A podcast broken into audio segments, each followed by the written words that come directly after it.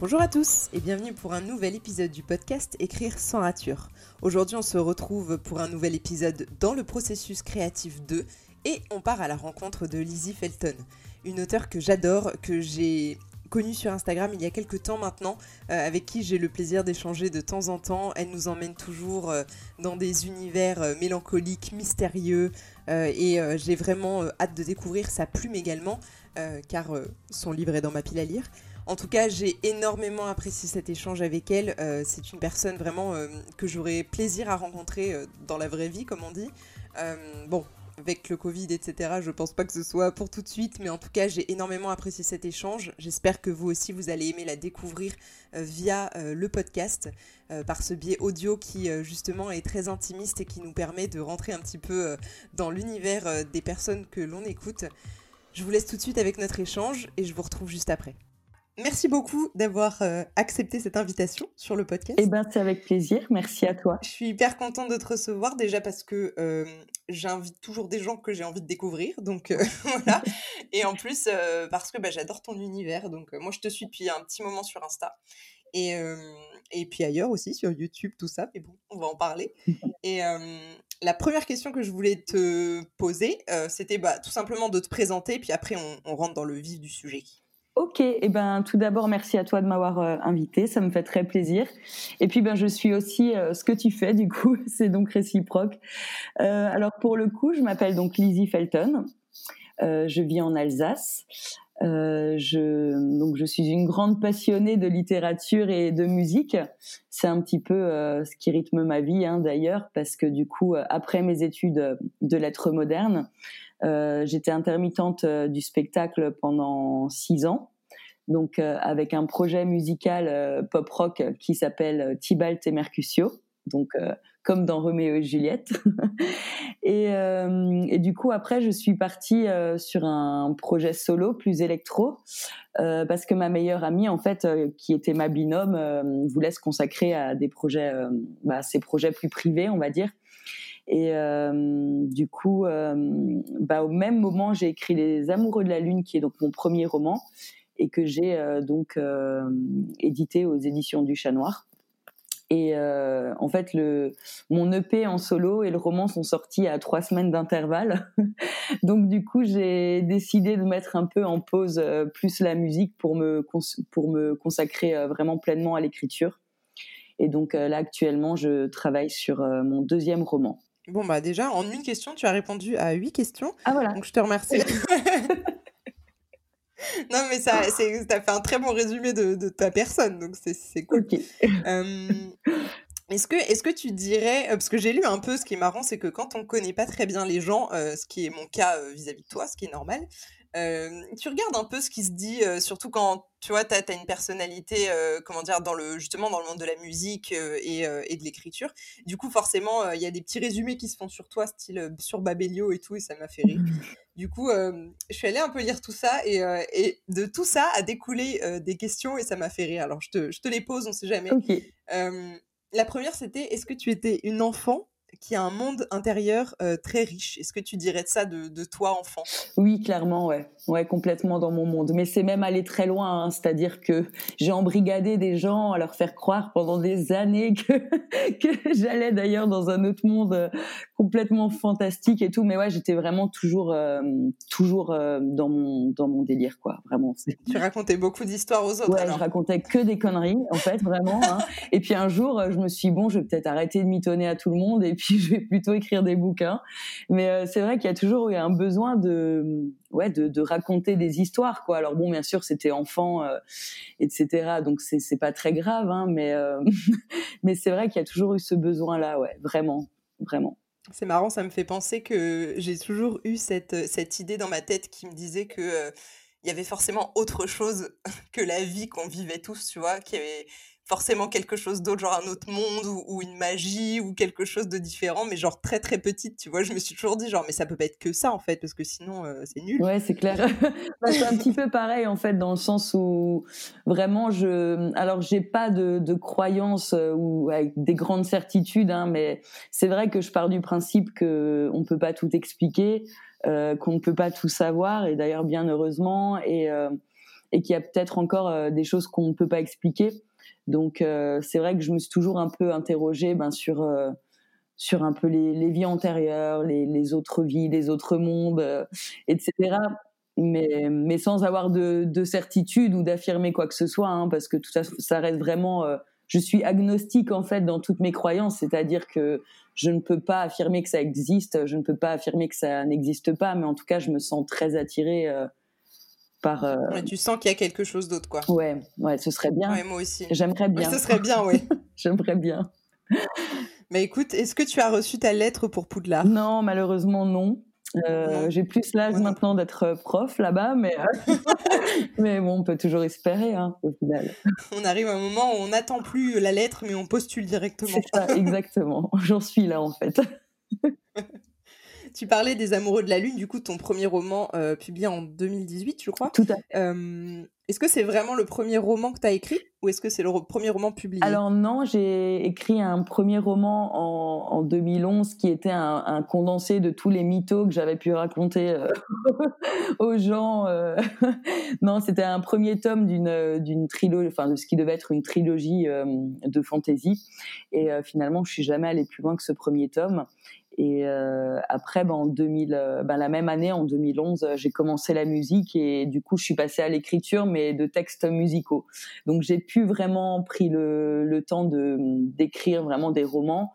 Donc, on peut dire que Les Amoureux de la Lune, c'est le premier qui est édité, le deuxième qui est écrit, mais le seul sur lequel j'ai fait un réel travail Ouais.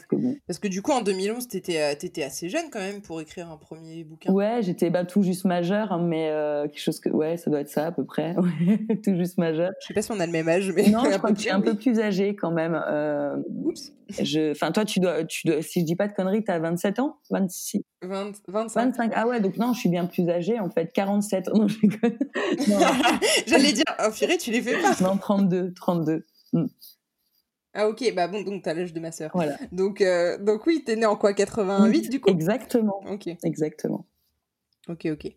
Bon, donc du coup, c'est vraiment le premier roman sur lequel tu as fait un, boulot. Euh, est-ce que, est que derrière, même le premier roman de 2011, est-ce que c'était plutôt genre pour sortir quelque chose, justement, tu parles de tous les mythos et tout, est-ce que c'était plutôt pour sortir ce monde intérieur que tu avais ou est-ce que c'était, euh, est-ce que tu as déjà eu une ambition éditoriale à cette époque-là ou pas du tout? Alors pas vraiment d'ambition éditoriale, mais c'était vraiment, enfin, déjà une, plus une nécessité, un besoin d'écrire, c'est-à-dire que j'ai toujours euh, toujours écrit en fait. Alors pas forcément des romans mais des morceaux d'histoire des textes musicaux de la poésie beaucoup. Et, euh, j'ai toujours eu envie de d'écrire quoi. Après de là euh, à envisager vraiment une publication alors déjà j'y connaissais mais vraiment rien au milieu éditorial hein, vraiment rien du tout. Donc c'était pas forcément pour pour qu'il soit publié etc surtout que ben il y avait des projets de musique en même temps et à cet âge-là, en fait, c'était un univers qui euh, m'attirait plus. Alors, je l'aimais pas plus que l'écriture. J'ai toujours préféré écrire. C'est d'ailleurs l'écriture qui m'a menée vers la musique. Mais par contre, il y avait euh, un besoin, je pense, de, de, vivre grand, de faire de la scène, des envies qui étaient plus tournées vers euh, une vie sociale très riche, très ah voilà j'étais tout le temps de sortie, j'étais tout le temps dans une autre ville. Et, euh, et à un moment donné, ben, du coup, il y a, y a le burn-out euh, qui est venu me faire coucou et qui m'a dit maintenant, ah. tu restes chez toi.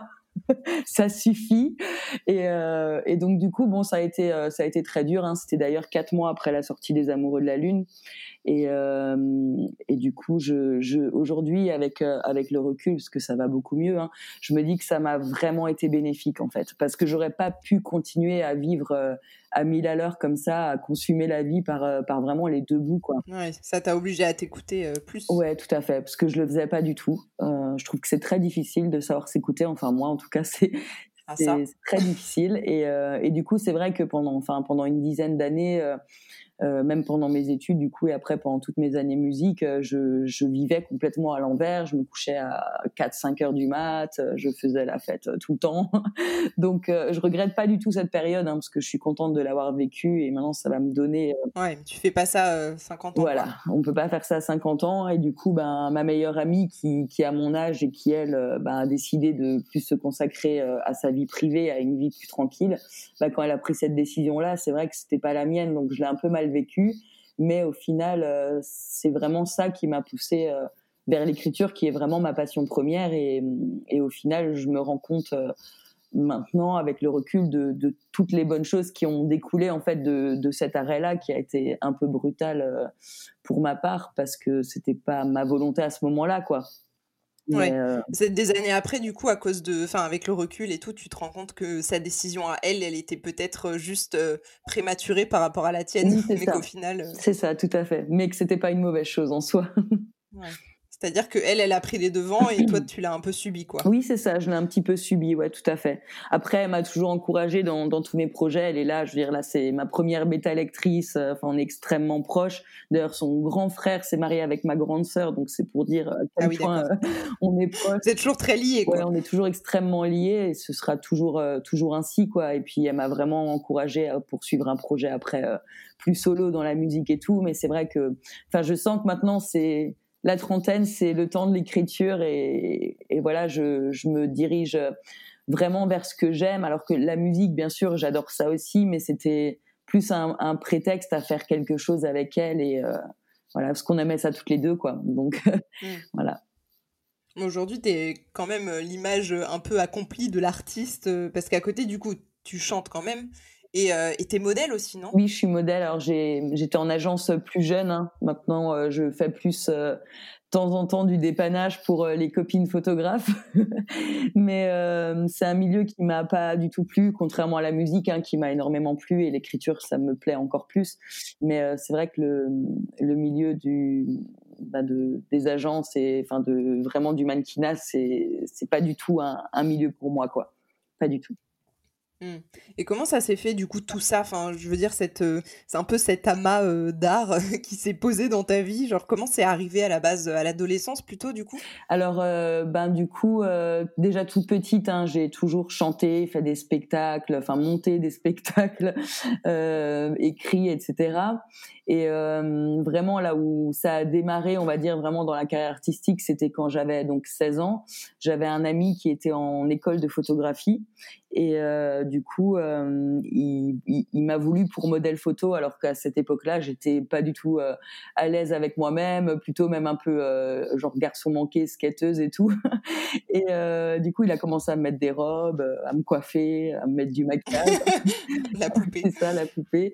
Et donc bon, bah pour l'anecdote, il a pas eu son année, mais son son prof qui était donc rattaché à plusieurs agences de mode, en fait, m'a a demandé à me contacter en et du coup ça s'est fait de cette manière là donc euh, je me suis dit bon ben pourquoi pas? Ça m'est vraiment tombé dessus. C'est pas un truc que j'aurais cherché à faire par moi-même. Et je me suis très rapidement arrêtée parce que ça me ça me convenait pas. C'est un c'est un milieu qui est quand même assez euh... c'est peut-être un peu fort comme mot mais c'est assez morbide. Et euh... et du coup au niveau même de la créativité en fait il y en avait pas. Et moi ce que j'aime finalement c'est créer et là, euh, actuellement, ben, même dans la musique, j'en fais plus, mais je continue à, à composer euh, et à écrire pour d'autres.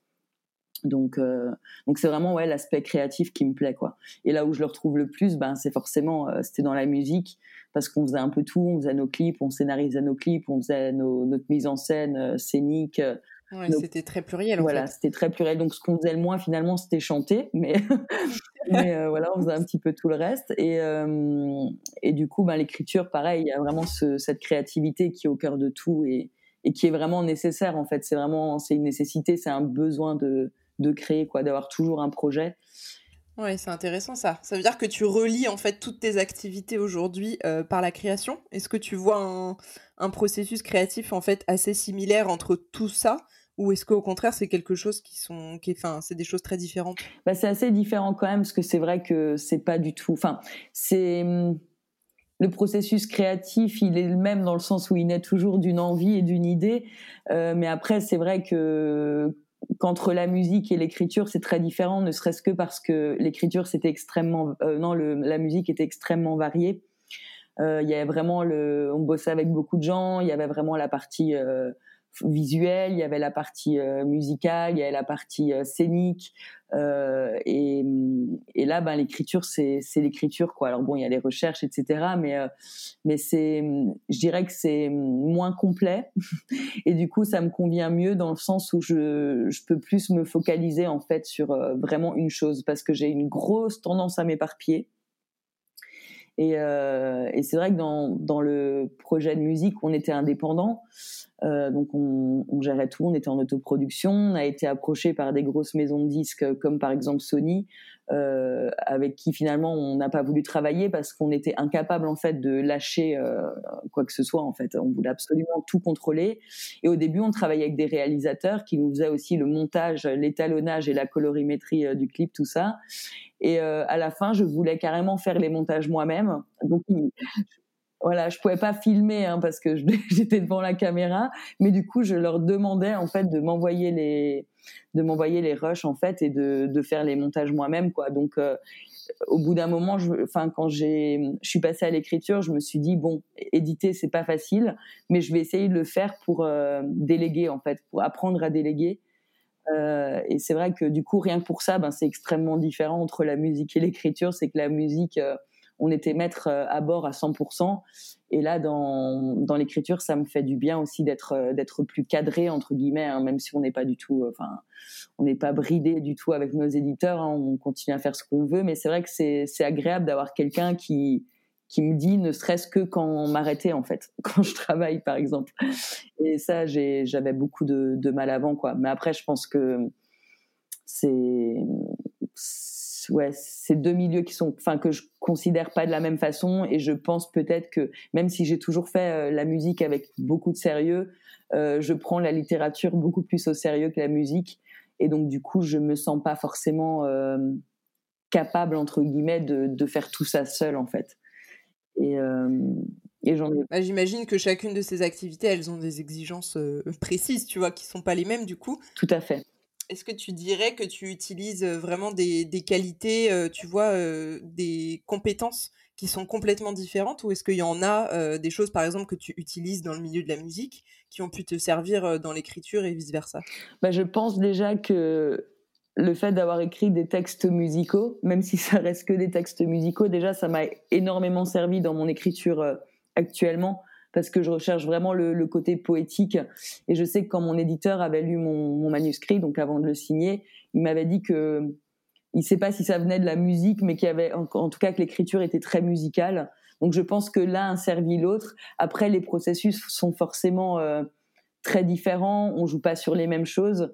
Euh, ce que j'aime en fait dans la littérature, c'est que ce qui fait ce qui fait tout, enfin ce qui attire l'attention, c'est le roman et c'est pas la personne, alors que dans la musique, ça va plus être euh, la ça personne. Va quand même. Ouais. Et, euh, et c'est vrai que ben, je suis passée de d'un truc où on n'est que euh, on n'est que une enveloppe euh, physique dans dans le mannequinat en allant vers une activité ben, qui était déjà plus saine, qui était celle de la musique. Et là, je trouve que le fait de, de vendre un produit qui n'est pas soi-même, je trouve ça beaucoup plus sain. Et, euh, et c'est en ça que l'écriture me convient mieux, parce que dans, dans la musique, clairement, ce qu'on met au centre du projet, c'est soi-même. Donc toi, le personal branding, tout ça. Euh... Voilà. Alors bien sûr, il y a la musique. Hein, je veux dire, on peut pas. Mais c'est quand même quand on est sur scène, c'est nous qu'on voit. Quand on est dans les clips, c'est nous qu'on voit. Euh, moi, sur mon roman, euh, il y a la couverture et il y a le texte et c'est tout quoi. Ce qui est intéressant là-dedans, en fait, c'est qu'on peut se dire que dans la musique ou, même, je pense, tu vois, au, cinéma ou enfin même juste à l'acting tout court, euh, je me dis que c'est peut-être, euh, tu vois, t'as un peu, en gros, as, on a un peu ce cliché de t'as une belle gueule, euh, tu passes mieux à l'écran, quoi, tu vois. Alors que du coup, dans tes mots, euh, bah, en fait, personne ne sait ni à quoi tu ressembles, ni comment t'es dans la vie. Et en soi, euh, je trouve ça assez intéressant, tu vois, parce que quand tu vois des interviews parfois d'auteurs, je sais pas si ça a déjà fait ça, mais ça m'a ça m'a un peu choqué la dernière fois. Euh, je sais plus qui c'était, mais j'ai écouté une interview d'une d'une auteure que j'aime bien. Euh, et en fait, euh, bah, j'ai pas du tout aimé son attitude. j'ai pas du tout aimé comment elle comment elle était, tu vois, comment elle justement comment elle rendait euh, bah, en public, comment elle s'adressait aux gens et tout. Et pourtant, bah, j'aime beaucoup ses mots. Donc euh, ça a été un peu euh, un peu une dissonance, tu vois. Mais ça montre du coup, t'as raison. En fait, on on vend quelque chose qui n'est, enfin, qui est pas nous-mêmes qui sort de nous, tu vois, mais qui n'est pas euh, notre propre personne. Ouais, et je crois que c'est ça qui me, qui me plaît, en fait, tout simplement. Je crois que c'est vraiment ça parce que ça me paraît plus authentique et, euh, et, et, moins surfait dans le sens où, en fait, on a, on a juste besoin de, de raconter ce qu'on aime et on n'a pas besoin de, de, ouais, de chercher à plaire ou, bien sûr, on, j'allais te dire. on va chercher à plaire dans l'écriture, on va pas écrire, enfin, on cherche à plaire d'une certaine manière, bien sûr, on va pas dire le contraire, mais je sais que euh, les amoureux de la lune, par exemple, euh, en fait, je reste complètement en accord avec euh, avec mon texte deux ans après parce qu'en fait, comme je ne, je n'avais pas vraiment besoin de me montrer moi-même, j'ai pas eu besoin de mettre de carapace en fait. Euh, dans la musique, souvent une chanson sortait et je l'aimais déjà plus parce que je sentais qu'il y avait toujours une part euh, de triche. Alors j'ai toujours défendu ce qui me tenait à cœur, les, les, convictions qui me tenaient à cœur, etc. Mais en sentant quand même que j'avais toujours un, un, un, très gros besoin de, de, me protéger derrière une image euh, m'enfoutiste, euh, hyper solide, etc alors qu'en fait je suis quelqu'un d'extrêmement euh, sensible. Et, euh, et, du coup dans les amoureux de la lune ben comme on me voyait pas entre guillemets on me voit à travers l'écriture mais on me voyait pas vraiment. Je me suis montrée mais vraiment alors dans, dans mon côté le, le, le plus fragile, quoi. On va vraiment dire ça. Tu t'es autorisé en fait à montrer ce, ce pan-là. Et c'est en ça que je me suis rendu compte, bah, quand mes projets, euh, quand mon EP en solo est sorti et quand mon, mon livre est sorti, que c'est dans le livre en fait que j'avais préféré me montrer et que c'est donc dans, dans l'écriture que j'avais envie de, de continuer. Et du coup, je sais que même si on met toujours de soi dans ce qu'on écrit, euh, je sais que même si on me l'a déjà demandé, c'est pour ça que j'en parle, on m'a déjà dit tu voudrais pas écrire tes années Tibalt tes Mercutio et tout ça, bah, je le ferai jamais en fait parce que parce qu'en fait je, je mentirais, ce sera ma vision des choses et elle sera elle sera erronée en fait. Mm. Donc euh, moi je l'ai vécu d'une manière, ma meilleure amie qui était l'autre chanteuse l'a vécu d'une autre manière, nos musiciens l'ont encore vécu d'une autre manière et et en fait, je préfère écrire des histoires qui sont complètement neutres entre guillemets, qui vont bien sûr me tenir à cœur, hein, parce que je vais mettre beaucoup de, de moi-même, de, de, mes, de mes valeurs, etc., mais qui, euh, qui n'a rien à voir avec la personne euh, que je suis et enfin qui n'a rien à voir. Je, on se comprend, hein, c'est-à-dire c'est pas genre euh, quelque chose qui est détaché de moi, mais c'est juste que c'est pas c'est pas moi qui est au cœur de. Ouais, ouais c'est pas ta personne même physique qui est au milieu, quoi. Exactement. Ouais. Peut-être aussi que c'est plus facile pour toi de te dévoiler comme ça parce que c'est euh, contrairement, bon, même, même si la musique et euh, euh, tu vois souvent les clips sont voilà sont montés, etc. Peut-être que c'est parce que le livre est plus indirect en fait comme média. Tout à fait. Tu te permets aussi ça. Tout à fait, exactement. Je pense que, enfin, c'est c'est même au-delà de je pense, et j'en suis sûre, hein, c'est après, c'est ça m'a ça m'a offert beaucoup de, de, choses la musique. Hein. Vraiment, j'ai pu vivre des, des émotions énormes, ne serait-ce que sur scène ça m'a permis à, de prendre aussi euh, une certaine confiance en moi, même pour euh, pour faire des, des, interviews justement ou des, des, choses comme ça, des salons euh, où du coup je me sens tout de suite plus à l'aise, on va dire dans dans le milieu. Mais mais effectivement, il y avait toujours comme comme un peu un besoin de de se protéger euh, de, de, faire en sorte qu'on qu'on t'attaque pas parce que si on si on t'attaque en fait c'est toi qu'on attaque c'est pas ton bouquin. Ça par exemple je fais vraiment la part des choses entre les gens qui aiment pas mon roman et qui ne m'aiment pas moi-même ou si mon éditeur va me dire bah ça c'est de la merde je vais pas le prendre pour moi en fait. Ah ouais, euh, c'est intéressant, ça t'arrive quand même à... En fait, j'admire vachement ça, parce que moi, j'ai encore du mal à faire la part des choses entre euh, tu vois, je mets tellement de moi dans mon travail, mais même euh, dans le digital où, je bosse ou quoi, euh, dès qu'il y a un truc, genre une presse qu'on n'aime pas, euh, je, me dis, bah en fait, c'est qu'on dit que mon travail c'est de la merde. Alors qu'en fait, non, c'est juste subjectif, genre. C'est ça, déjà, c'est subjectif et en plus, c'est pas toi qu'on vise, quoi. Alors que dans la musique, il y avait.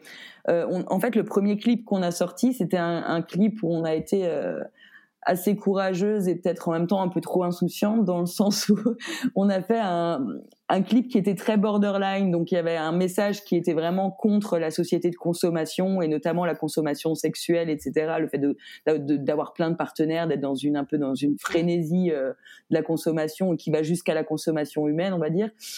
Et euh, du coup, en fait, c'était tellement borderline que la moitié des gens n'ont absolument pas compris euh, ce qu'on voulait dire et on s'est fait mais insulter mais de toutes parts.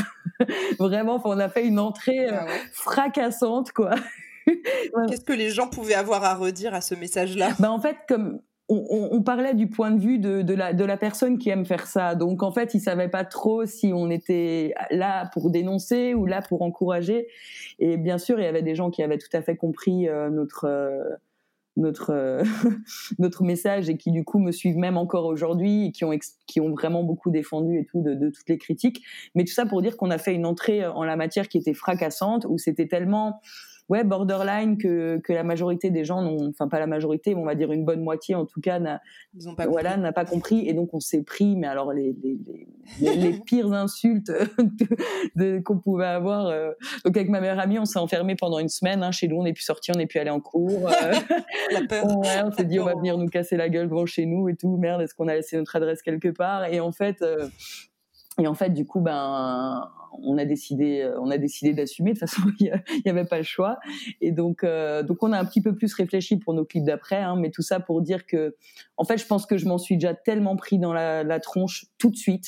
le premier truc qu'on a posté, qu'en fait, je me suis dit, il y a deux solutions. Soit t'acceptes que les gens ne comprennent pas, que tu, que des fois tu, tu t'es juste à côté de la plaque en fait parce que là c'était un peu notre faute quand même hein. je veux dire si on avait fait un truc euh, un peu plus clair dans notre intention les gens auraient peut-être mieux compris aussi. Mais je me suis dit voilà soit t'acceptes que des fois ça se passe mal et t'acceptes la critique et t'acceptes que certaines personnes ne t'aiment pas ou n'aiment pas ton travail soit t'arrêtes en fait. Soit t'arrêtes et tu, tu vas faire un truc ou, un boulot où tu seras pas exposé entre guillemets quoi oui, parce que forcément, quand on est. Mais même quand on fait simplement des choses, quand on est acteur, quand on est créateur, euh, dans tous les cas, on va se faire. Euh, pas, pas, forcément attaquer, tu vois, mais on est plus vulnérable, à mon avis. Tout à fait.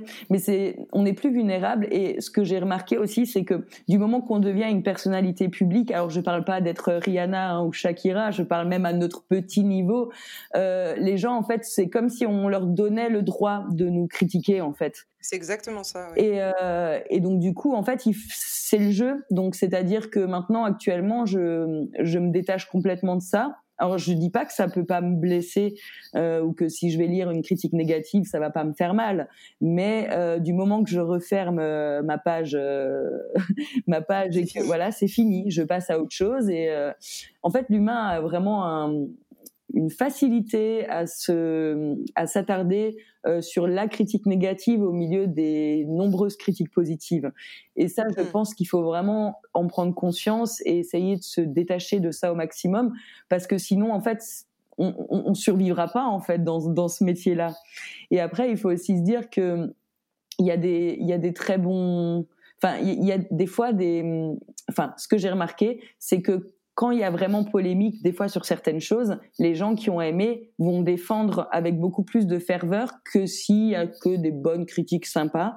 Et donc du coup, ça peut encore plus donner envie aux gens euh, d'être écoutés, d'être lus, etc. Il faut quand même pas oublier qu'il y a énormément de, de romans euh, qui ont qui ont qui sont des classiques à présent, comme Lolita de Nabokov, qui a fait euh, une polémique euh, énorme euh, au moment de sa sortie parce que c'était voilà du point de vue du, du, pédophile. Donc forcément on est dans la tête d'un dérangé. Les gens euh, n'ont pas réussi à mettre le recul entre l'écrivain et le, le, protagoniste quoi.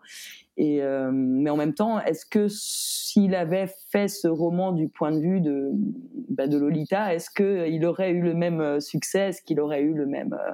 Des fois, il faut... pas sûr parce que c'était quand même détonnant. Euh, Exactement, et je pense que c'est pour ça que des fois il faut faut oser prendre des risques, euh, bah, en se disant que on peut se casser la gueule, mais après, encore une fois, il y a que ceux qui ne font rien qui qui se trompent pas, donc donc c'est vrai que avec avec le temps, j'ai j'ai vraiment appris à à prendre ce recul-là parce que on a vécu ça tout de suite hein, d'entrée de jeu et que ça, ça a fait bien mal hein, sur le coup. Hein. Ça c'est clair que c'était, ça a été super euh, douloureux. On l'a senti passer quoi, mais euh, mais en fait, euh, au bout d'un moment, on se détache en fait. On se détache. Ça t'a préparé pour la suite, c'est bien. C'est ça. Et puis ce qu'on s'était dit aussi, c'est que la majorité des gens qui commençaient dans la musique à Strasbourg, qui faisaient un clip, ils avaient 1000 vues en quelques mois, etc. Nous, c'est sûr que bon, on s'est fait plein d'ennemis tout de suite, mais euh, on a tout de suite euh, eu une portée qui a été quand même assez assez grande parce que les gens l'ont partagé pour nous défendre ou pour nous critiquer, mais ils l'ont partagé et, euh, et du coup, bon, on n'a pas essayé de refaire des, des bad buzz après parce que parce que bon, quand même, on n'est pas maso quoi. Mais mais du coup, voilà, on, on, en a tiré le bon en fait. On s'est dit que ben, grâce à ça, on avait aussi pas mal de gens qui, qui étaient derrière nous d'entrée de jeu. On, on a tout de suite pu quand on a commencé à faire de la scène, faire des très bonnes scènes, etc. Quoi. Donc il y a jamais que du que du mauvais. Je crois qu'il faut, en fait, les critiques qui sont bah, il faut les prendre en compte. Euh, et celles qui sont juste méchantes, il faut, les ignorer, quoi. c'est pas plus compliqué. C'est compliqué à faire, mais c'est assez compliqué, assez simple dans le concept, quoi. Moi, ce qui est intéressant, c'est que du coup, ça t'a quand même permis aussi de faire plein de choses, de te lancer dans plein de choses. Et c'est un truc que j'ai adoré. Genre, quand j'ai commencé à te suivre, je me suis dit, mais c'est trop cool parce que moi qui suis un peu bah, multifonction, tu vois, j'ai toujours. Enfin, on, m'a toujours un peu laissé entendre quand même que c'était pas vraiment une bonne chose, que à trop faire de choses, on faisait jamais rien de bien. Et je l'ai encore entendu il y a deux jours, donc tu vois, voilà. Euh, est-ce que toi, tu défends ce fait-là d'être euh, d'être pluriel, d'être diverse dans toutes tes activités, dans toute ta vie? Ouais, complètement, parce que on est pluriel. On est tous pluriels, en fait. Heureusement qu'on s'attelle pas juste à une chose. Mais ça, c'est très français. Hein. C'est très français dans le sens euh, où on a, on a du mal avec les gens qui, qui, qui, qui, savent faire plusieurs choses et qui le montrent. Tout le monde en plus sait faire plusieurs choses, hein, donc c'est un petit peu stupide. Mais genre maintenant, si on prend les, les States, euh, ben alors les gens ils sont acteurs, réalisateurs, chanteurs, danseurs, euh, jury à, à, leurs émissions là de machin, et, euh, et ça pose problème euh, à personne en fait. C'est vraiment en France tout de suite il y a, y a un côté qui est un peu kitsch quoi c'est genre, euh, elle, fait, elle fait tout à moitié. Ça fait limite kitsch en fait d'être plusieurs choses à la fois parce qu'on a l'impression que du coup on va être bon nulle part. Et ça, c'est une croyance qui est qui est très française. Moi, je pense qu'il y a plein de gens qui savent faire plein de choses, pas forcément que dans l'artistique, mais il y a des gens qui sont super bons dans leur boulot, qui à côté de ça sont super bons dans leur sport, qui à côté de ça euh, vont faire de la peinture, et puis, euh, puis voilà quoi. C'est moi je, Ouais, mais même dans le monde de l'entrepreneuriat, c'est hyper présent. Je te dis, j'entendais ça il y a encore deux trois jours en mode bah oui cette personne là genre en gros elle, elle dit qu'elle sait faire tellement de choses que du coup elle est experte dans rien alors ça c'est ouais bah oui mmh. voilà elle est experte dans rien et en fait j'ai vachement de mal avec ce ce côté là alors que en fait tu te rends compte que ça peut même cette idée là elle peut aller vraiment très loin euh, style euh, oui euh, tel auteur il écrit que de la fantaisie depuis dix ans et là il sort un polar hein, mais genre pour qui il se prend quoi ouais, tout à fait. Et, j'ai du mal genre je comprends pas moi qui teste tous les genres de ma vie je je sais pas. Bah ouais j'ai aussi j'ai aussi un peu du mal avec ça quoi. Je pense que même peut-être alors là, c'est parce que tu me lances sur le sujet que j'y pense, hein, mais c'est vrai, ça, n'a vraiment pas été une pensée que j'ai eue. Mais peut-être qu'à un moment donné, je me suis plus euh, focalisée sur l'écriture en laissant un peu la musique de côté, peut-être pour être prise peut-être un peu plus au sérieux, je ne sais pas quoi. Mais je sais qu'en tout cas, on avait discuté de base avec mon éditeur que les, les activités seraient complètement dissociées, et même si euh, je les exerçais sous le même nom, quoi. C'est pas parce que ça. Moi, j'allais dire, c'était quand même ton nom propre euh, à chaque fois. C'est ça, et c'est pas parce que je, enfin, c'est pas parce que maintenant je, je vais être euh, édités au chat noir qui vont partager mes clips sur leur page quoi. Enfin je veux dire je pense que les choses il faut quand même euh, voilà garder euh, enfin savoir bien dissocier les choses mais si on aime faire plusieurs choses je vois pas où est le problème quoi. Je veux dire tout ça prend tout ce travail voilà. Voilà tout à fait tout à fait. Enfin, moi, j'ai pas de, j'ai pas de souci avec ça, mais c'est vrai que qu'on a tendance à le, à le voir, ouais, ouais, à voir qu'il y a, il y a du, les gens ont du mal à prendre euh, au sérieux les gens qui, qui ont plusieurs, euh, plusieurs activités, quoi. Encore plus quand elles ont rien à voir, j'ai l'impression. c'est possible. Ouais, c'est fort possible. Comment tu définirais ton univers artistique aujourd'hui, du coup, dans sa globalité? Euh, Je dirais mélancolique, poétique, et après avec toujours un petit côté punchy quand même, parce que je pense que je suis quelqu'un d'assez punchy. Mais ouais, vraiment, je pense que la la mélancolie, euh, l'amour aussi.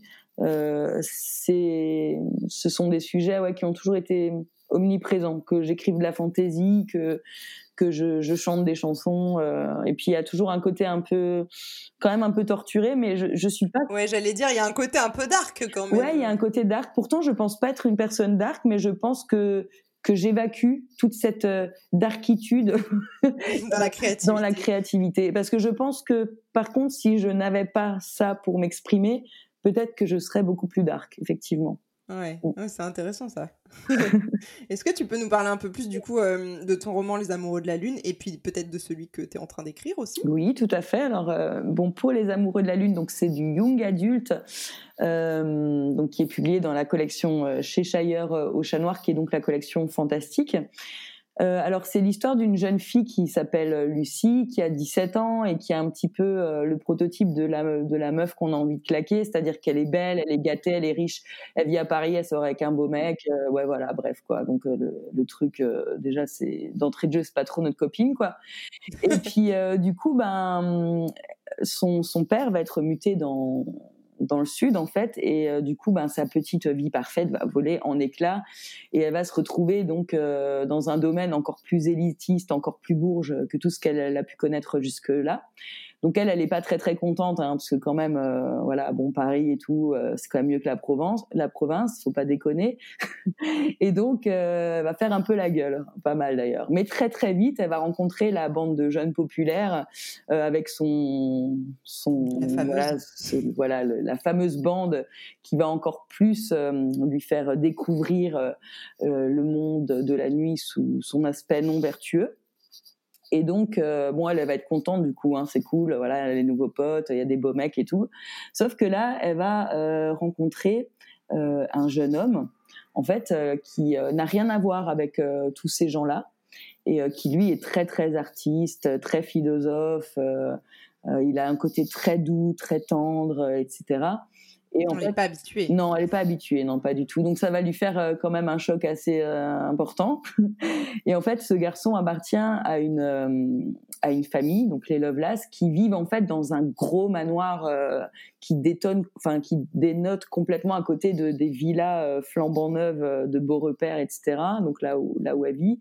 Et en fait, ils sont, ils se mêlent pas du tout aux autres bah, aux autres familles euh, de, de beaux repères. Et donc forcément, euh, il y, a, y, a, tout un tas de rumeurs euh, qui, qui courent à leur sujet, donc toutes plus farfelues les unes que les autres. Et euh, ses nouveaux amis vont vraiment la mettre en garde contre ce, ce garçon qui, qui a l'air d'être dangereux, de ce qu'ils lui en disent. Et donc elle, elle va un peu, comme dans Gatsby le magnifique, un peu essayer de, de démêler le, le, vrai du faux. Et bien sûr, elle va tomber follement amoureuse de lui parce que ah oui. de toute façon, on tombe toutes amoureuses d'Ulysse. Hein. Voilà. Et, et, du coup, ben voilà, elle va vraiment démêler le, chercher à démêler le vrai du faux et on va vraiment suivre une, une, évolution en fait dans, son personnage qui va complètement se transformer au contact de, ce garçon très artiste qui, qui garde donc un, secret euh, assez lourd. Euh, donc voilà. En tout cas, ce résumé donne envie. C'est pas. tu es dans ma pile à lire, sache-le. cool. C'est gentil, ça fait plaisir. En... Donc on est quand même sur une romance euh, intéressante. Ouais, on est sur une, une romance j'ai toujours du mal. J'ai toujours du mal parce que c'est vrai que de base, je n'aime pas du tout la romance. Mais moi non plus, mais je vois ça euh, très cliché à la base. Mais en fait, euh, je suis en train d'écrire un bouquin où il y a clairement de la romance dedans. Et du coup, je me demande si euh, demain une maison d'édition le mettrait dans romance, tu vois. Mais euh, ça m'embêterait, mais en même temps, je, je pense que on est un peu loin de la romance cliché, tu vois. Et toi aussi, apparemment. Bah oui, carrément, parce qu'au final, en fait, euh, ce qui m'a donné envie d'écrire une romance, c'est que je n'aime pas la romance je n'aime pas la, la romance enfin telle qu'on la montre actuellement. Mielleuse. ouais ou même tu sais le truc un peu plus genre euh, je te fouette et tout genre comme dans 75 degrés euh, je... nous nous c'est euh, c'est tout ou rien quoi. Ouais, je... soit c'est mielleux soit c'est je te fouette. C'est ça. Et du coup ben c'est vrai que soit je trouve que c'est ouais c'est c'est hyper mielleux ça se finit bien et tout ça et j'ai un peu du mal avec euh, avec ça. Soit il y a le côté euh, en gros ouais que je trouve assez assez décadent en fait pour pour les jeunes filles quoi. Je je, trouve ça dommage en fait de, de, leur enseigner que si un mec est beau et riche, il peut, il peut te maltraiter quoi. Hein. si ça avait été un... C'est vrai que le message derrière, maintenant que tu le dis, est assez triste. Bah, c'est vrai que si c'était un clodo, on l'aurait pas vu de la même manière, tu vois. Donc, euh, clairement. Donc mm. je trouve ça un peu, un peu, un peu hard quand même, tu vois. Donc euh, je me, je me suis dit, ben on va essayer de, de montrer autre chose. Et c'est vrai que les romances, moi, qui m'ont vraiment bercé, qui m'ont vraiment plu, c'est pour moi déjà c'est pas de la romance parce que la romance par essence je crois elle est censée se finir bien. Mais c'est plus des romans d'amour comme euh, Roméo et Juliette euh, comme euh, euh, bah, même Gatsby le magnifique qui est pas qu'un roman d'amour bien enfin mais où il y a quand même cet aspect qui est là très fort cette romance qui est au cœur de tout. Et aussi des voilà des romans comme Orgueil et préjugés où c'est pas forcément tout simple tout beau T'aimes pas trop les happy endings quoi non, alors il en faut, hein. mais euh, c'est pas, euh, il se finit pas forcément. Enfin, je vais pas spoiler, mais je, il se finit. C'est pas qu'il se finit bien, c'est pas qu'il se finit mal en fait. Euh, c'est juste que j'aime bien la demi-mesure et alors euh, tout le monde meurt, c'est pas trop mon truc, mais personne meurt, c'est pas trop mon truc non plus. Donc, euh, donc ouais, je comprends. voilà, c'est j'aime bien. Quand je me sens vachement moins seule. voilà, donc c'est cool.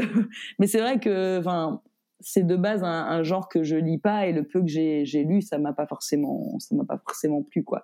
Après j'aime bien les dans tout ce qui va être euh, j'aime bien soit les choses euh, très émouvantes c'est vrai. Alors moi par contre quand je regarde Édouard de Main d'argent je pleure après pendant quatre heures. Bah oui. Je sais toujours pas pourquoi hein, parce que je trouve qu'il y a plus il y a plus triste c'est triste c'est prenant mais c'est vraiment il y a un côté émouvant c'est beau quoi. C'est Tim Burton il nous fait un cadeau en en nous, en nous donnant cette histoire. Mais euh, j'aime bien voilà les choses qui où il y a vraiment une mélancolie, où il y a euh, même dans les séries finalement. Alors euh, en ce moment, je suis à fond sur The Haunting, donc of Hill House et Bly Manor. Je sais pas si tu connais.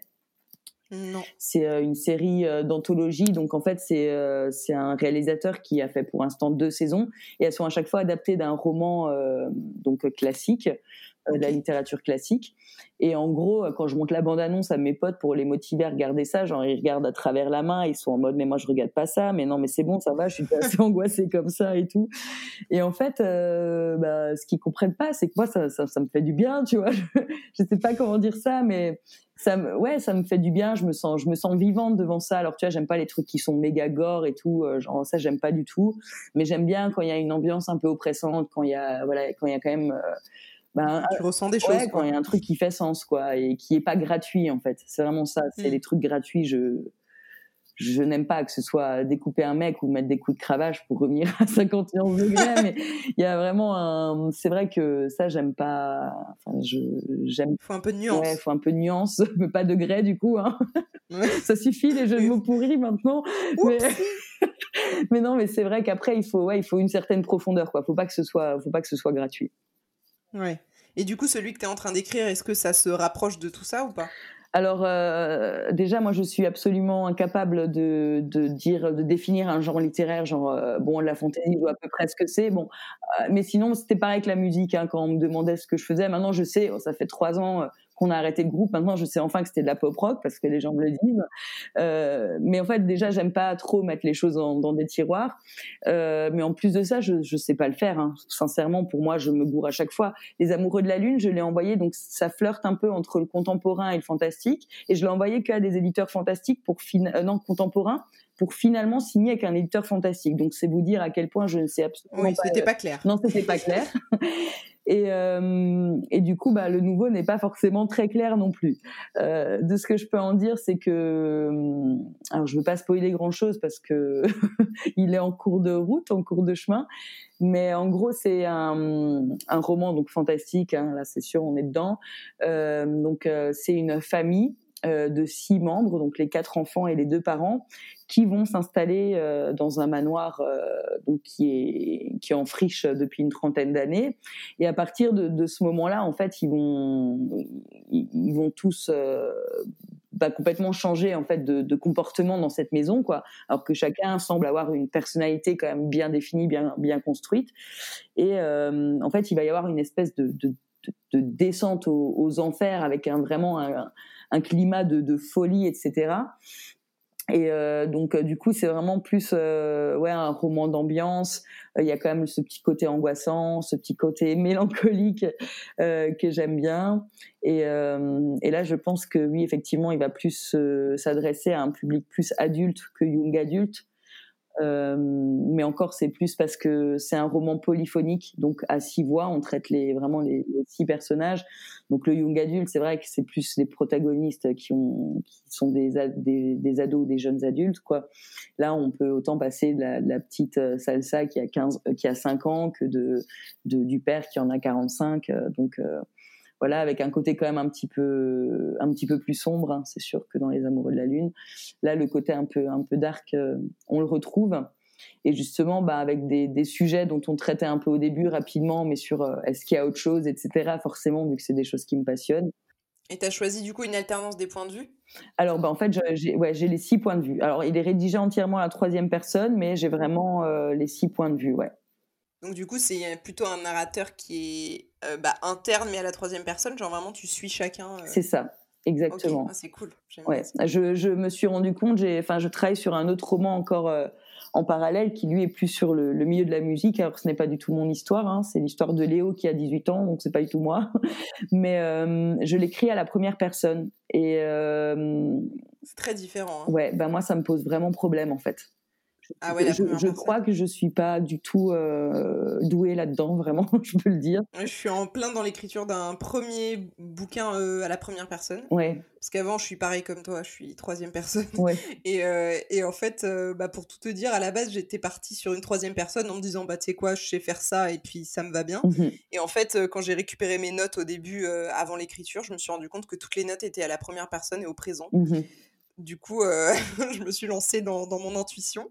Euh, mais je comprends parce que ça m'a vachement, euh, vachement déconcertée au début. c'est vraiment une écriture dont j'ai pas l'habitude du C'est pas évident. Après, encore au niveau de l'écriture, ça gère, mais c'est vraiment comment rythmer mon truc, à quel moment je m'arrête dans l'introspection. c'est vraiment, c'est assez compliqué. Mais c'est un truc avec lequel il va falloir vraiment que je me mette d'accord parce que les amoureux, j'ai écrit la moitié à la première personne pour la changer à la, à la troisième en cours de route. Et donc, arrogante insouciant, j'ai commencé à la troisième personne pour la rechanger en première. Euh, là, j'ai dit pour euh, pour euh, celui qui s'intitule en, attendant à l'ombre du manoir, c'est pas un titre Enfin, c'était un titre provisoire. Je me suis dit maintenant stop quoi. Tu fonces à la troisième personne et, euh, et, voilà quoi. Je sais pas si c'est ça qui me pose réellement problème dans arrogante insouciance parce que en gros j'ai en travaillant quasiment tous les jours, enfin tous les jours de la semaine du moins dessus, en un an j'ai écrit moins qu'en trois mois euh, sur le sur à l'ombre du manoir. Ah ouais. Mmh, mmh. Donc il y a peut-être autre chose derrière. Ouais, je pense qu'il y a un gros blocage aussi parce que ce monde de la musique je l'ai bien connu et je pense qu'au final peut-être que mon deuil n'est pas complètement fait non plus. Mais, c'est intéressant ça. Mais je pense qu'il y a. En fait, je l'écris à mesure que se fait mon deuil et du coup, bah, je peux pas aller plus vite que la musique pour faire encore un jeu de mots pourri. Putain, mais décidément. Moi, j'aime bien, moi, ça, ça me va. donc, euh, donc voilà, mais je le, je le laisserai pas tomber. Hein, mais bon, il repassera peut-être à la troisième personne, je sais pas. Euh, mais en tout cas, euh, c'est pas pour maintenant. Il est pas. Je crois que c'est pas digéré en fait, quoi. Là, je suis. Donc là, le prochain, il est aussi aux éditions du Chat Noir. On est d'accord. Alors j'espère, oui. Donc Mathieu, mon éditeur, attend impatiemment que, que j'y envoie. Après, bien sûr, tant qu'il l'a pas lu, je préfère pas me prononcer. Moi, déjà, en tout cas, il l'attend. Voilà, il l'attend. Donc ça, c'est une très bonne chose. Et bien évidemment, s'il me propose un, un contrat, je, je fonce tête baissée, quoi. Mmh, mmh. Et quelles sont pour toi, du coup, les choses que t'as apporté euh, une maison d'édition telle que celle de, des éditions du Chat Noir, mais simplement, euh, quelle est la place que tu donnes aujourd'hui à ce travail euh, éditorial dans ton écriture? Alors, bah déjà, ça m'a. Je te demande ça parce qu'il y a plusieurs, il y a plusieurs écoles dans ceux qui écoutent le podcast et je sais qu'il y en a qui sont très auto-édition power. et moi, c'est pas du tout mon cas personnellement mais bien avoir voilà un peu l'avis de ceux qui, qui, passent par là pour, pour voir un peu ce que ça peut t'apporter toi et, quelle est la place que tu le, lui donnes. Bon, en fait déjà j'ai compris avec la musique que c'était pas bien forcément de ne pas avoir d'autres avis. Enfin on avait d'autres avis parce qu'on était plusieurs, on était six en tout dans le groupe, mais on était quand même focalisés sur nous. Et en fait là je me suis dit vraiment j'ai en fait, j'ai envie de me frotter, j'ai envie de me mesurer, j'ai envie de me prendre des claques et des refus, et j'ai envie de voir en fait euh, ce que je vaux vraiment en fait parce que bon dans la musique ça fonctionnait bien on voilà on faisait ça à plein temps etc mais c'était voilà c'était que nous hein, il n'y avait pas un mec euh, plus haut qui nous disait non non là-haut euh. donc euh, donc voilà. Mais c'est vraiment enfin c'est vrai que avec les éditions du Chat Noir déjà ça se passe super bien. Je suis dans une maison d'édition hyper humaine. Tout le monde est sympa que ce soit les éditeurs que ce soit les auteurs. Ce que ça m'apporte de toute façon c'est de pouvoir faire des salons euh, on peut en faire aussi en auto-édité, bien sûr, mais c'est beaucoup plus compliqué. Euh, donc, euh, donc d'aller rencontrer les lecteurs, voilà, les lecteurs. Et c'est vrai que ils font des très très beaux salons. Donc, les Amoureux de la Lune étaient sortis en avant-première à Livre Paris. Donc tout de suite, c'était voilà, c'était tout de suite Livre Paris, quoi. Ça, ça foutait un peu les boules, hein, mais, mais c'était voilà, c'était, ça me paraissait hyper concret du coup quoi. C'était en mode j'avais pas encore vu mon livre j'y suis allée j'ai attendu 45 minutes devant les portes closes à vouloir me faire pipi dessus là. Et puis après euh, genre j'étais là avec ma meilleure amie qui m'a accompagnée aussi et qui, qui me disait mais, c'est tout droit là. Et moi j'étais là non je vais me perdre et tout. Enfin bon bref c'était c'était la grosse galère. Maintenant ça va mieux. Mais non c'est vraiment déjà il y a, y, a, y a les salons. Euh, on se sent épaulé en fait euh, dans dans le bouquin, parce que moi, quand je l'ai envoyé, bon, je savais que j'avais fait ce que je pouvais, parce que j'en étais venue à le relire en pleurant et à juste corriger une virgule et à le relire encore pour euh, juste changer une autre virgule. Donc, euh, j'étais vraiment arrivée au bout. Et donc quand Mathieu m'a dit qu'il le prenait et qu'on a commencé le boulot édito, il m'a dit ça c'est bien, ça c'est pas bien, ça faut ça faut rallonger, ça c'est pas clair, il n'y a pas assez de passage avec Ulysse, etc. Donc on a fait un très gros travail édito. Euh, perso, ça a été la plus belle période de ma vie. Hein. C'était en mode, euh, je faisais mon travail édito. Euh, alors, il m'a pas fait changer grand chose dans le bouquin, mais il me l'a vraiment fait améliorer en parce que c'était un très petit livre. Il faisait 45 000 mots. Et maintenant, il en fait 68 000. Donc, en fait, le travail édito, ah oui, il m'a vraiment fait développer le truc. Parce que déjà, mon personnage central, donc Ulysse, ce garçon mystérieux, on le voyait quasiment jamais, ce qui était quand même un peu, un peu dommage. J'avais peur de, de, spoiler son secret et il m'a dit, mais non, mais ça, on s'en fout, c'est pas ça le message du livre et tout. Et il m'a vachement rassuré. Et du coup, le travail édito, ça a été top parce que, en fait, c'était vraiment en mode, je savais que mon bouquin allait sortir et j'avais l'approbation d'un mec dont c'était le métier qui, qui, me rassurait sur le fait que, que, voilà que ça allait bien se passer ça booste à mort quoi voilà donc euh, moi vraiment ça m'a fait du bien et puis euh, et puis, je pense que hum, bah, dans la musique, en fait, je travaillais avec énormément de monde parce qu'il y avait les musiciens, il y avait l'autre chanteuse, il y avait les photographes, il y avait euh, ben, tous les, gens, enfin les ingé sons, les ingé lumière, tous les techniciens. Il y avait, il y avait énormément de monde, les réalisateurs. Il y a toujours vraiment plein de monde autour de nous, les maquilleuses, etc. Et en fait, la musique, c'est quand même hyper solitaire.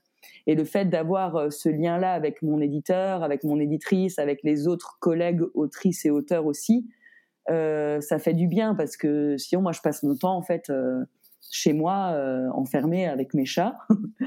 et, voilà. Sans le chat ici. Ah, Seul tout court. Mais c'est ça en fait qui, qui, me, qui me ferait un peu plus peur dans l'auto-édition, au-delà de devoir tout gérer, parce que je sais ce que c'est que d'avoir plein de casquettes, et je sais que c'est pas toujours évident. ben c'est vraiment ouais, c'est cet aspect-là qui, qui est hyper humain quoi. Est-ce que quand ton éditeur t'a, comment dire, donné les, clés en fait pour les choses à améliorer, est-ce que malgré le fait que tu l'aies déjà relu 45 euh, fois, euh, est-ce que tu as vu ces choses-là du coup avec le recul, avec, euh, ah avec son avis à lui? Ah oui. Est-ce que genre tu vraiment d'accord avec tout ce qu'il a pu te dire ou est-ce qu'il y a des choses qui t'ont où tu t'es dit bah non c'est comme ça que je voulais le faire Ah non non d'accord avec tout ce qu'il m'a dit. Il y a juste eu un truc où il m'a dit non ça tu peux pas faire les gens ils vont trop t'en vouloir. Et je lui ai expliqué pourquoi en fait. Et il a dit ok, d'accord, je comprends, mais alors euh, sois un peu, sois un peu plus explicite là-dessus. Euh, dans le roman que ça nous tombe pas sur la gueule comme ça euh, à la fin et qu'on comprend pas pourquoi ça vient là quoi. C'était sur un personnage secondaire qui s'appelle Diego, qui est vraiment le stéréotype du gros con. Et finalement, il est un peu sauvé dans l'histoire. Il me disait mais pourquoi tu, pourquoi il est là Lui, il est sympa, maman. donc euh, donc voilà. Euh, du coup, on a retravaillé ça, mais sinon non, clairement, il a il a une superbe une superbe vision vraiment du truc où, où moi j'étais j'étais bloquée, j'avais trop la tête dans le guidon. Euh, et, j'avais l'impression d'être euh, arrivée à ce que je devais raconter, quoi, ce que ce qu'il fallait que je raconte pour cette histoire-là. Et en fait, euh, je me suis rendu compte avec ce qu'il m'a dit que, que non, clairement, il avait raison. C'était trop dommage. Enfin, il y avait trop de choses qui n'étaient pas là et où c'était trop dommage, quoi. Et du coup, ça s'est hyper bien passé. Il n'y a pas eu un seul truc où on a été en désaccord, où ça a frité, rien du tout, quoi. Vraiment, ça. D'ailleurs, à la fin, il m'a, il m'a dit bravo parce qu'on peut tout dire. Hein. Bah, c'est plutôt intéressant quand on travaille avec quelqu'un. Ouais, mais clairement, après, de toute façon, enfin, j'étais qui euh, pour euh, pour lui dire bah non, c'est moi qui ai raison. Euh, je veux dire non, c'est lui, c'est son métier, et puis en plus, ça a fait sens en moi, quoi. Donc donc là, il y a ouais, bah après, tu sais, il y en a qui ont plus d'ego que ça, quoi. Ouais, mais c'est pour ça que je te pose cette question. Je crois que l'ego c'est l'ennemi de l'artiste, donc vaut mieux pas, vaut mieux pas trop en avoir. Quand est-ce que tu t'es mise vraiment activement sur les réseaux sociaux? Euh, au début de Tibalt et Mercutio, c'était en 2011 et c'était par euh, le biais de Skyrock, euh, donc d'un blog. J'ai retrouvé ce blog. Voilà, tu vois, comme quoi je mens pas. Hein. Mes années mythos sont bien passées. Maintenant, j'écris des livres. Mais non, c'était voilà, c'était par ce blog-là. Donc, je sais plus comment il s'appelait, mais Lizzie Felton officiel, je crois, un truc comme ça. Ou Lizzie Felton. Mais oui, mais en tout cas, tu es sur la première page de Google, sache-le. Voilà, ouais, bon, c'est pas grave, hein, c'est. Mais voilà, c'était par ça en fait, c'était par euh, par ce blog-là, euh, parce que ça n'existait pas encore euh, les pages Facebook, je crois à cette époque-là, il y a déjà les comptes Facebook. Et du coup, il y a pas mal de gens de Skyrock qui ont qui m'ont suivi après sur, bah, qui m'ont ajouté à leurs amis. sur Facebook. Puis quelques années après, on a créé la page du groupe et, euh, et puis euh, Instagram, c'est plus récent, c'est que depuis 2018. Et, ok, ouais, donc depuis la sortie des Amoureux de la Lune, en fait. Exactement. Et quel est ton rapport aujourd'hui, euh, bah, du coup, à Instagram plutôt, vu que c'est quand même là que tu as l'air la plus active, euh, vu que tu as une, quand même une communauté qui est très active en termes d'engagement et tout, tu vois Oui, carrément. Est-ce que tu dirais aussi que c'est une communauté qui est hétéroclite? Est-ce que c'est des gens qui te suivent pour l'écriture ou, pour les deux, pour la musique, qui ont aimé tout ton univers ou pas du tout? Alors, je pense qu'il y a tout dans le sens où il y a vraiment les personnes qui m'ont suivi d'abord pour la musique et d'ailleurs qui ont été super sympas parce qu'ils ont vraiment joué le jeu à la sortie du, du bouquin des Amoureux de la Lune, même s'ils n'étaient pas lecteurs, ils l'ont pris, ils l'ont lu et tout. Donc euh, vraiment, il y en a, ils sont là depuis euh, bah, 8 ans, quoi, depuis le début. Donc, euh, donc ça, c'est vraiment cool. Et euh, après, bien sûr, il y a eu toute, bah, toute la rencontre avec la, la communauté Booksta que je trouve...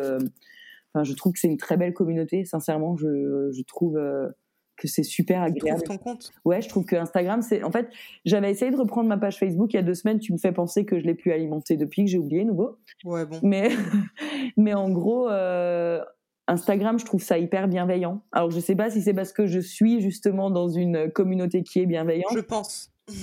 ouais, je pense qu'il y a. Je, mais moi aussi, hein, mais moi aussi. Mais c'est vrai que pour bosser avec des clients et tout dans le digital, vu que c'est mon boulot et que je vois beaucoup Instagram aussi d'un autre œil, tu vois, d'un œil un peu plus pro. Et je me dis, mais en fait, j'ai de la chance. Mais après, je pars quand même du principe que sur les réseaux, on a quand même la communauté qu'on mérite un peu, tu vois, et qu'on se construit aussi, tu vois. Oui, c'est sûr. Il y a des gens, c'est sûr que si tu passes ta vie à baver sur des nanas en bikini, oui, Instagram va être un peu moins bienveillant oui, tout à fait. que ce qu'on a nous, tu vois. D'ailleurs, il y a, y a, à peu près, bah, ça fait un an, là, ça fera un an en décembre, j'ai fait un, un tri de mes abonnés. Ah oui, mais c'est toi qui m'en avais parlé, bah, j'ai fait la même chose après. voilà, bah, c'est très bien, parce que du coup, j'avais, j'avais beaucoup plus d'abonnés, j'ai supprimé plus de la moitié de mes abonnés quand même, et du coup, ben justement, en parlant des photos bikini et tout, j'ai effacé tous les Jean-Michel Séduction euh, et autres euh, et autres personnes. Autres sugar daddy qui viennent voilà, parler. C'est exactement ça. Et bien sûr, bah, les comptes inactifs, les comptes de marque et tout, bref. Et du coup, ben ouais, effectivement, l'engagement déjà, je, il est, il est plus présent. Et en plus, bah, c'est que ou quasiment que des, des, personnes voilà qui sont vraiment là pour euh, pour les activités artistiques, on va dire quoi qu'elle soit musicale ou qu'elle soit. Après, quand je poste des stories, alors j'ai jamais beaucoup parlé sur Instagram que je faisais de la musique avant on n'a pas forcément de photos de scène et tout. Mais des fois, je, je, quand je fais une story, je, on peut mettre intégrer une musique et du coup, euh, ça m'arrive d'intégrer une des miennes. Et du coup, c'est comme ça souvent que les gens se sont rendus compte. Euh, euh, en tout cas, la sphère Bookstagram qui m'a suivi par rapport aux amoureux de la lune, bah, c'est comme ça qu'ils se sont rendus compte que je faisais de la musique. Donc, il y en a qui maintenant écoutent la musique, il y en a qui. Ah, mais elle chante celle-là en plus. Voilà. mais elle fait tout. Donc, non, pas tout. Hein. Tu devrais me voir dessiner, tu devrais me voir sculpter. Alors déjà pour tout ce qui est euh, faire des trucs avec mes mains, c'est non. On peut faire un concours de dessin si tu veux, tu vas voir. Ah bah c'est sûr, hein, je vais le gagner. Hein, si c'est dans le genre euh, dessin nul, je vais le gagner quoi. Mon neveu de 3 ans. anniversaire, euh, on avait fait de la poterie. voilà, bah écoute. J'ai essayé de faire un vide-poche et c'était entre une huître et un sexe de femme. Hein, je ne sais pas trop. C'était un peu. voilà, je n'ai jamais su définir cette chose qui est toujours sur mon balcon aujourd'hui. Sache-le. Je n'ai pas voulu m'en séparer car donc c'est quand même de l'art. Voilà, donc on sait, ne sait pas tout faire quand même. on ne sait pas tout faire. Quoi. on peut peut-être s'améliorer. On peut peut-être, ouais. C'était très agréable, cela dit. J'ai bien aimé le faire. Après, le regarder, c'est autre chose. Mais... Il est assez fonctionnel. Oh, bah, c'est parfait. c'est l'essentiel. Bon, la dernière question, qui est celle que je pose à tous les invités du podcast, du coup. Euh, est-ce que tu as un. Enfin, en fait, si, si, tu devais dire quelque chose à la toi d'il y a très longtemps, à savoir euh, la toi qui commence à écrire des histoires, euh, qu'est-ce que tu lui dirais? Est-ce qu'il y a des choses que tu voudrais lui dire de ne pas refaire ou, au contraire refaire pareil? Alors, je lui dirais accroche-toi ma cocotte, hein, parce que ça va pas être facile. ça va secouer. ça va secouer.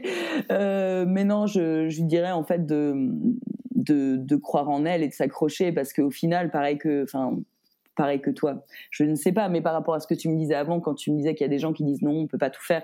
Moi, si j'avais écouté euh, les gens autour de moi, j'aurais, j'aurais jamais rien fait, j'aurais jamais fait de scène, j'aurais jamais, j'aurais jamais écrit, mais c'était même pas malveillant. Hein. c'est juste que ben ils y connaissaient rien à ce milieu-là et moi non plus d'ailleurs, hein. absolument rien du tout. Et, et du coup, ben, ils avaient peur pour moi. C'était plus, c'était plus de la peur, de l'appréhension. Mes parents sont tous dans le médical, mes sœurs sont dans le médical. Moi, je suis, je veux pas dire le vilain petit canard parce que, mmh. parce que voilà, il est très beau le vilain petit canard déjà. Donc, ce serait un, un, peu narcissique de me comparer à lui, à ce joli signe. Mais, mais en tout cas, voilà, c'est, c'est un truc qui maintenant a été admis où voilà, il me verrait plus faire autre chose et tout, et il m'encourage à fond vraiment. Mais euh, il y a eu beaucoup de découragement de tout le monde en fait au début, que ce soit des gens qui m'aimaient et qui ont voulu euh, me protéger, que d'autres gens qui étaient juste euh, mal intentionnés parce que je viens d'une toute petite vallée, d'un tout petit bled de base. Je suis partie très tôt vivre après à la ville. Là, je suis revenue dans mon petit bled parce que j'avais envie de d'être euh, dans la nature et dans ma petite montagne. Mais euh, c'est une vallée où tout le monde se connaît et où du coup euh, les gens ont un peu du mal avec les tempéraments plus originaux qui veulent essayer de faire un peu autre chose quoi. Et du mmh, coup, je sais qu'on m'a un peu ouais, on m'a un peu traîné dans la boule. Les mêmes gens qui maintenant sont d'ailleurs très très très sympas avec moi. Hein. donc donc voilà. Comme quoi. Comme quoi. Mais, ne désespère pas. Non non, mais après c'est vraiment enfin ce que ce j'ai envie de dire à, la petite Lizzie d'avant, c'est que la grande Lizzie, en fait, elle est parfaitement à sa place et que elle va tout faire pour euh, continuer à, y rester parce que c'est la place où je me sens le bien, enfin le, le mieux, où je me sens bien, c'est ma place tout simplement. Et même si la petite Lizzie de 2010, elle avait pas encore capté grand chose à la vie et qu'elle faisait beaucoup de conneries quand même, ben ça elle l'avait capté déjà elle l'avait vraiment capté.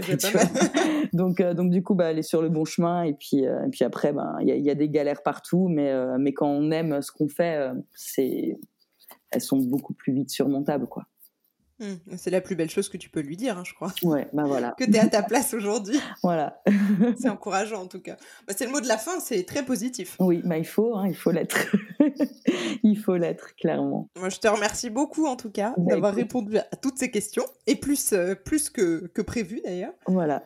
Ça m'a vraiment beaucoup plu de découvrir en tout cas euh, et je continuerai de suivre tes aventures musicales euh, éditoriales. Et ben je suis les avec euh, avec tout autant d'intérêt. Vraiment, euh, es une très belle rencontre, hein, comme beaucoup sur Booksta. C'est pour ça que j'ai l'impression d'être dans un monde de papillons où, tout le monde, ou Instagram, tout le monde est super gentil. Mais euh, mais c'est vrai que que vraiment ça a été ben, un grand plaisir de te découvrir, de découvrir ton univers, de découvrir bientôt tes écrits, et puis ben d'avoir euh, cette petite conversation avec toi du coup qui est enregistrée. et, et du coup, ça me fait très plaisir ben, que t'aies pensé à moi et, et je t'en remercie. C'est super gentil écoute, merci à toi. Tu vas illuminer le mois de décembre sur le podcast. Eh ben parfait. En cette période, il faut. Ainsi s'achève notre échange avec Lizzie Felton. Euh, j'espère que vous l'avez apprécié autant que moi. Honnêtement, euh, c'est vraiment une personne très généreuse, très accessible. Euh, n'hésitez pas à aller découvrir du coup son premier roman, Les Amoureux de la Lune, que je vais également découvrir, je pense, à Noël. J'espère que ça vous aura plu. On se retrouve très vite pour un nouvel épisode et pour un nouveau processus créatif. Si vous avez apprécié cet épisode et que vous aimez également le podcast, n'hésitez pas à me soutenir en mettant euh, une bonne note sur Apple Podcast ou même en soutenant les contenus financièrement grâce à ma page Tipeee par exemple. Merci à tous d'avoir écouté cet épisode. On se retrouve très vite et d'ici là, prenez soin de vous et de vos projets.